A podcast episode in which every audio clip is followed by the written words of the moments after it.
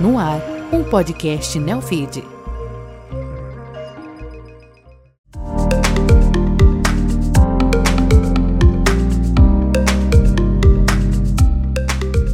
Você está ouvindo Números Falam, uma produção original Neofeed. Eu sou o Márcio Croin e no programa de hoje eu trouxe cinco números do último balanço da Positivo Tecnologia, para entender cada um deles com o Hélio Rotenberg. O CEO da Positivo, uma empresa de tecnologia de hardware e serviços, vai falar sobre o guidance da companhia para este ano, o melhor prazo para o estoque de produtos, a geração de caixa da empresa, a receita bruta e o endividamento da Positivo. Hélio, tudo bem? Tudo bem, Márcio. Muito obrigado pelo convite. Vamos lá falar com números. É isso aí. Bom ter você por aqui. E ó, a dinâmica do programa é muito simples, Hélio. A gente vai passar para você cinco números, vou te passar cinco números do balanço da Positivo e você vai me explicar cada um deles. Pode ser? Pois não. Vamos lá. E aí no final a gente inverte. Eu faço a pergunta e você me devolve com os números. Perfeito. Lembrando você que está nos ouvindo ou nos assistindo que todas as informações que você vai ver e ouvir aqui estão disponíveis no site de Relações com Investidores da Positivo.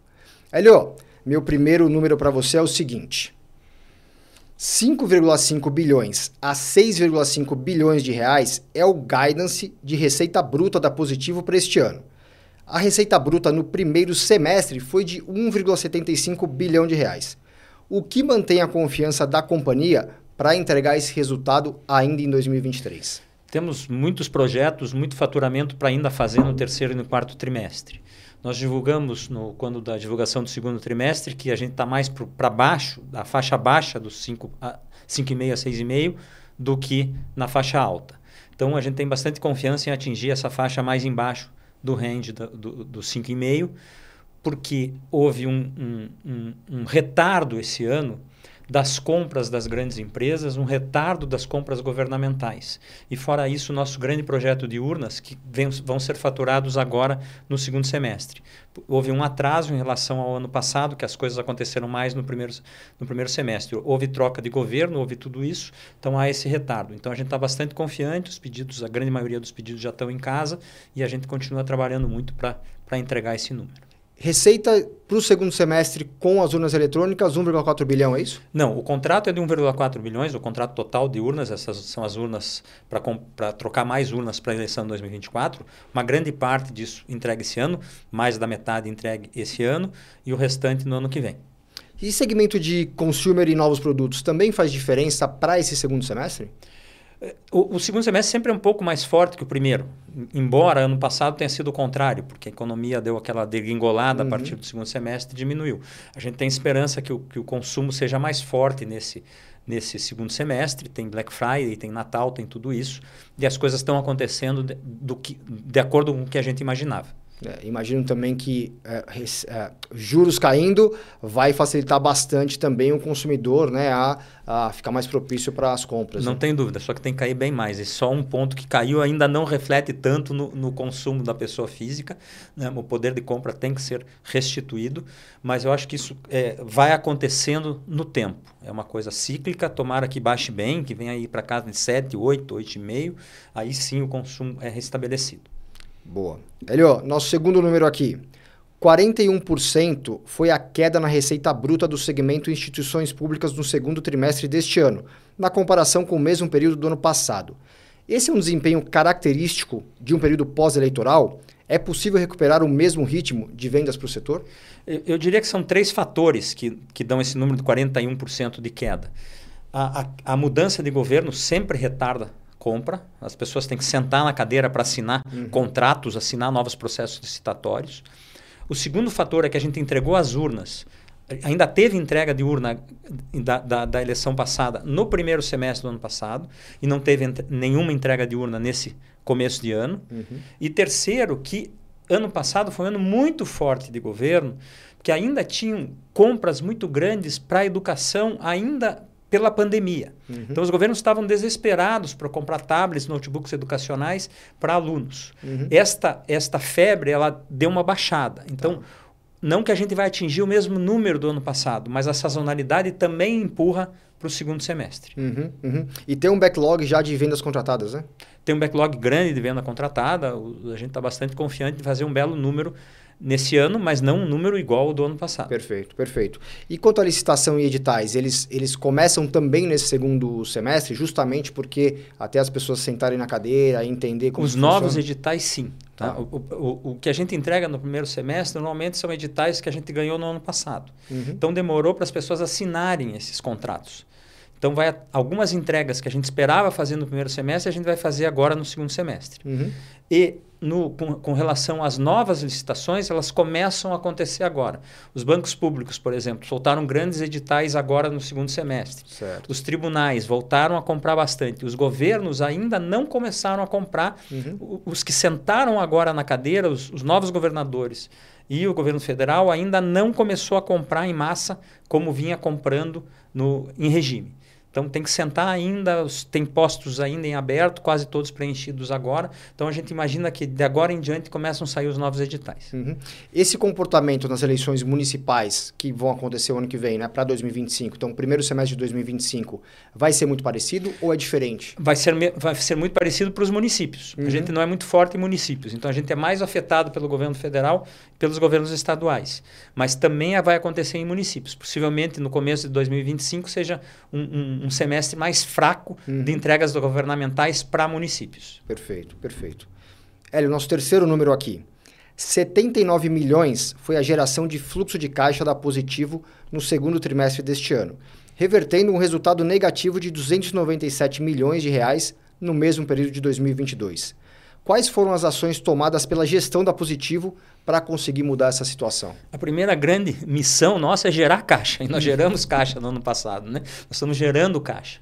Então, gerar caixa é a primeira medida para você melhorar o, o, o teu caixa. Uhum. E a segunda dela é, é uma conjugação de fatores. Quando a gente vende menos, a, a gente comprou menos no primeiro Uhum. semestre. Uhum. E a gente estava muito estocado. No, no primeiro semestre do ano passado, a gente estava estocado de urna, por exemplo, de peças, pra, de componentes para montar as urnas que ainda estavam sendo entregues. Certo. E também muito estocado de material para o consumo, computadores e smartphones, quando no segundo semestre deu aquela inflexão Uhum. e a gente começou a vender menos já no, no final do primeiro semestre. Então a gente estava mais estocado.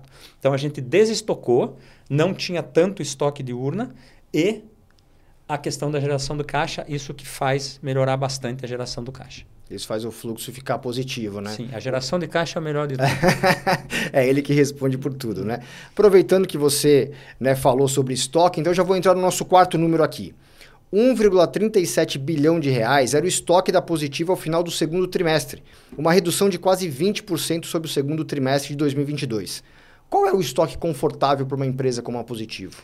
Depende muito do que você vai faturar para frente. Te dar um número absoluto é, é bem complexo. A gente trabalha mais ou menos com 120 dias de estoque, de uma maneira global.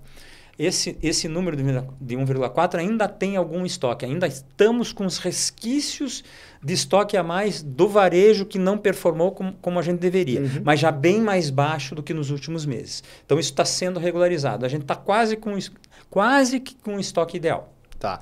No ano passado, quando estava perto de 1,7 bilhão, se eu não me engano, estava muito acima daquilo que vocês devem carregar. Sim, estava acima do que a gente deve carregar porque a gente fez previsões de venda maior do que aconteceu de fato. Perfeito. Então, quando se o varejo reaquecer, entendo o quê? Se o varejo reaquecer, você tem que ter um estoque maior. Aí seja de laptops, de celulares, aquilo que você eh, tem ali. Daí né? você equilibra o estoque com aquela venda. O excesso de estoque acontece quando você prevê. Pra você ter uma ideia, o nosso ciclo de estoque é enorme. Né?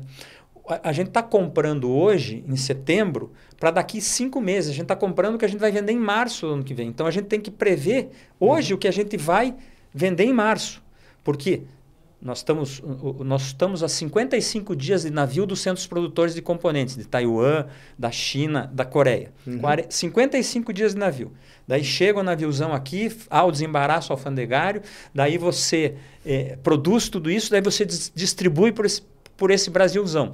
E o teu fornecedor também demora para cumprir e te entregar a ordem. Esse ciclo, então você, a gente coloca pedidos de componentes 5 a 6 meses antes da venda. Então você tem que prever. Então quando você compra errado, que você acha que vai vender mais e vende menos, tem cinco meses de compra a mais acumulada, até você perceber que você não vai vender a mais. Né? Então você acaba estocando mais.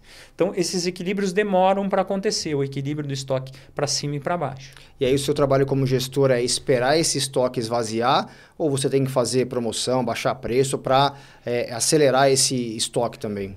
Nós como gestores não podemos nós, nós, temos quase que um produto perecível em casa né o uhum. computador e o smartphone que você não vende hoje você não vai vender daqui a um ano e meio porque ele já está obsoleto né? uhum. né então quanto antes você baixa preço e quanto antes você oferta ao mercado aqueles excedentes que você tem menos você perde então é sempre uma gestão muito dinâmica de todas as nossas as nossas linhas de produto, uhum. da casa inteligente.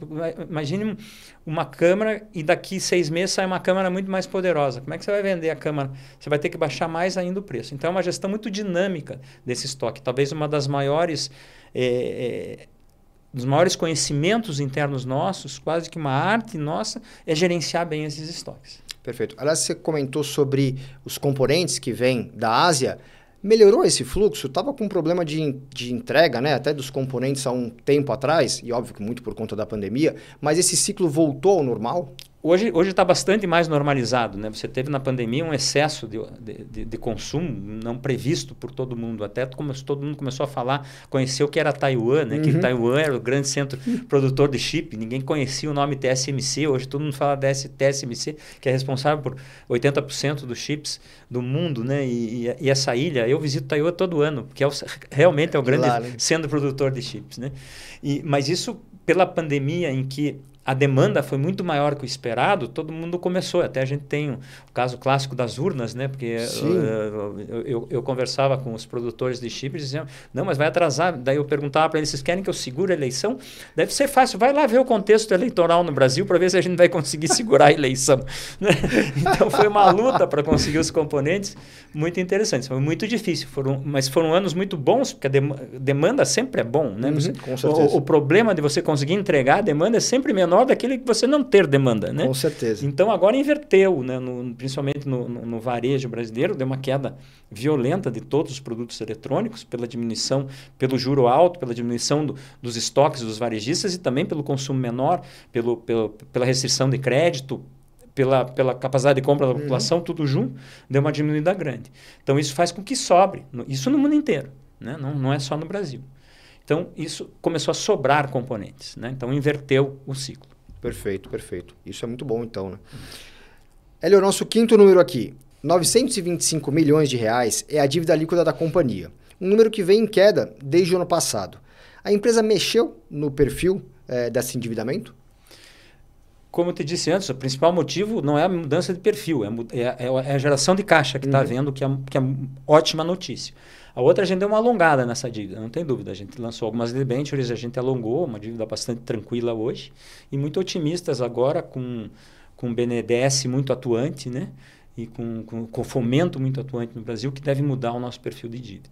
A alavancagem está em 1,7 vezes. Né? É isso, né? EBITDA, né? É confortável? Bastante confortável, bastante né? Tá aceito pelo mercado. Também, bem aceito pelo mercado. Isso, bem aceito pelo mercado, uma dívida bastante controlada, uma geração de caixa bastante é, é, sadia para confrontar essa dívida e eu, eu, sempre meço quanto é, do capital de giro, quanto é capital próprio, quanto é uhum. é capital de terceiros. Né? O nosso capital próprio aumentando a cada mês é isso que, que, que é o mais interessante no, no, no, nosso perfil de capital de giro. Isso que te deixa mais seguro, né? Que aí você não e... vai precisar recorrer ao mercado e até numa janela, até, até pouco tempo atrás, muito ruim, né? Sim, sem dúvida nenhuma. E, e o alongamento todo nos dá um conforto muito grande. É, e 61% agora já é dívida de longo prazo, né? Isso. Antes 55% no ano passado. Isso, né? a gente aumentou isso e deve ficar por aí no longo prazo talvez com algum fomento dar uma aumentada nisso. Está tá com um perfil bastante sadio. A debênture vocês lançaram quando? Faz um ano e meio, mais ou menos. Ah, então você não pegou esse problema do primeiro semestre do, de crédito que Light não, Não, não, a gente já estava alongado, já estava alongado. É como a dívida diminuiu, a gente, a gente baixou a dívida de curto prazo, por isso que percentualmente a de longo prazo aumentou. aumentou né? É, o que é não ótimo, teve nenhum né? outro instrumento Boa. lançado. Helio, a gente vai inverter a ordem agora. Eu vou te fazer a pergunta e você me responde com o número. Pode pois ser? não, vamos lá. Vamos lá. O melhor número a ser apresentado? Ter conseguido no, no, no segundo trimestre, embora um faturamento muito baixo, um EBITDA de 12%. Isso me deixou muito feliz. Ou seja, nós estamos com uma operação lucrativa. Uhum. Esse, esse é o maior é, da história da companhia? Não, não, não é o maior, mas dado a, a, você não a gente ter atingido não ter atingido o ponto de equilíbrio está bem uhum. abaixo do faturamento um, um, um, trimestre de faturamento baixo ter conseguido 12% de EBITDA é um resultado muito salutar para nós. Muito bom. O número que melhor representa a positivo? O faturamento do ano passado né? A gente ficou muito feliz 5,9 bilhões de, de, de, de faturamento bruto um crescimento de 40 e poucos por cento em relação ao ano anterior. Crescemos três vezes nos últimos três anos. Isso mostra que a nossa diversificação, né? deixamos de ser uma empresa de computador, uma empresa de smartphone, uma empresa voltada ao consumo, para uma empresa de serviços, para uma empresa que, que entrou na área de, de, segurança, na área de serviços, na área de, de, de servidores, de storage, de Brinkon, que é os três S's da Positivo, né? uma diversificação muito grande, mostra que acertadamente a gente fez isso e está dando resultado. A gente cresceu muito, indo para um patamar de faturamento que para nós é, é, é, é motivo de, de celebração. Esse faturamento do ano passado foi excepcional pelo que aconteceu no ano ou é algo que vai se concretizar né, a partir deste e dos próximos anos? Teve poucos one-timers no ano passado e a gente acha que esse é o novo patamar da empresa. Não quer dizer que a gente não possa diminuir uhum. um ano ou alguma coisa, mas é a partir disso que a gente quer crescer. Legal. Você falou sobre o segmento de segurança, ele ainda não aparece no balanço, né? Ele vai ele começar. Acab... Foi recente, né? Acabamos de lançar, não, não tem nenhum centavo no balanço ainda. É isso, 11 bilhões o mercado de segurança no Brasil, um mercado super é, é, promissor aí e expectativa também é alta para esse mercado, né? Estamos bastante esperançosos. Um mercado que, que tem uma dominância numa parte dele e na outra bastante fragmentado. Então, se a gente pegar um pedaço disso, é um mercado bastante grande, como você disse, um mercado de 11 bilhões e crescendo a dois dígitos há muitos anos. Né? Segurança é um problema fundamental no uhum. Brasil. Né? Não que a gente queira que continue sendo, mas é. Né? Então, a gente entrar nesse mercado parece ser bastante promissor. Muito bom. Elio, terceiro número para você me contar. Um número importante, mas que ninguém olha para ele. O nosso crescimento em serviços. Em serviços, principalmente serviços corporativos, serviços técnicos de informática, no mercado corporativo. Nos, nos, últimos 12 meses, encerrados em junho, né, encerrados no primeiro trimestre, que é o que a gente divulgou, 287 milhões. Ou seja, isso cresce a passos largos. Talvez seja o meu maior desafio é crescer esta área de serviços dentro da empresa. Claro que segurança é importante, servidores é importante, mas serviços traz uma nova dinâmica precisa de menos capital de giro e tem uma lucratividade maior. Então a gente quer crescer esse segmento de serviços. Foi de 287 milhões nos últimos 12 meses. E aí você cresce com um comercial atuante buscando cliente? Eu cresço com, com um comercial muito atuante, buscando cliente e diversificando os serviços que a gente presta. Ah. Né? Então agora, por exemplo, a gente se tornou um CSP da Microsoft. O que, que significa isso? No momento excelente em que a Microsoft lança o Copilot, lança uma revolução no software, incorporando na gestão corporativa a parte toda da inteligência artificial. E a gente é um grande distribuidor para isso, porque a gente já está em contato, vendendo computadores para uhum. tantas empresas pelo Brasil, a gente começa então a entrar nessa prestação de serviço que acopla a essa, essa venda que a gente já fazia. Nosso hardware as a service, a locação, a gente deixa de, de, de local o computador isolado para local o computador com uma série de softwares, uma série de serviços.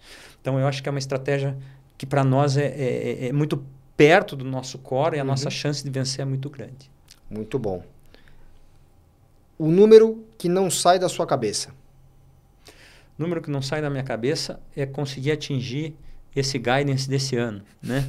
Esse 5,5 a 6,5, nós temos que chegar lá, né? Vamos trabalhar muito para isso. Como é que vai trabalhar no segundo semestre para chegar nesse guidance? Estamos lá, estamos lá, pegando os últimos pedidos para fazer as entregas e, e comemorar. Pegando um pedido hoje, você entrega em quanto tempo? Depende muito do, do, do tipo de pedido, do uhum. tamanho, do que material é. Tem pedidos que a gente já previa, então está no estoque. Uhum. Tem pedidos que a gente não previa, então você tem que comprar o componente, está faltando algum componente. Então isso varia muito, não sei, não, não tem uma resposta objetiva para isso. Por exemplo, na época da pandemia, que teve aquela procura enorme por laptops, né? E a Positivo é uma das maiores vendedoras de laptops do Brasil. É, como que você conseguia é, é, atender essa demanda? Ah, Os prazos eram curtos? A gente, a gente, tinha uma demanda prevista. Para aquela demanda Sim. prevista, vamos dizer, quase 80% dela a gente conseguia comprar os componentes, então a gente entregava.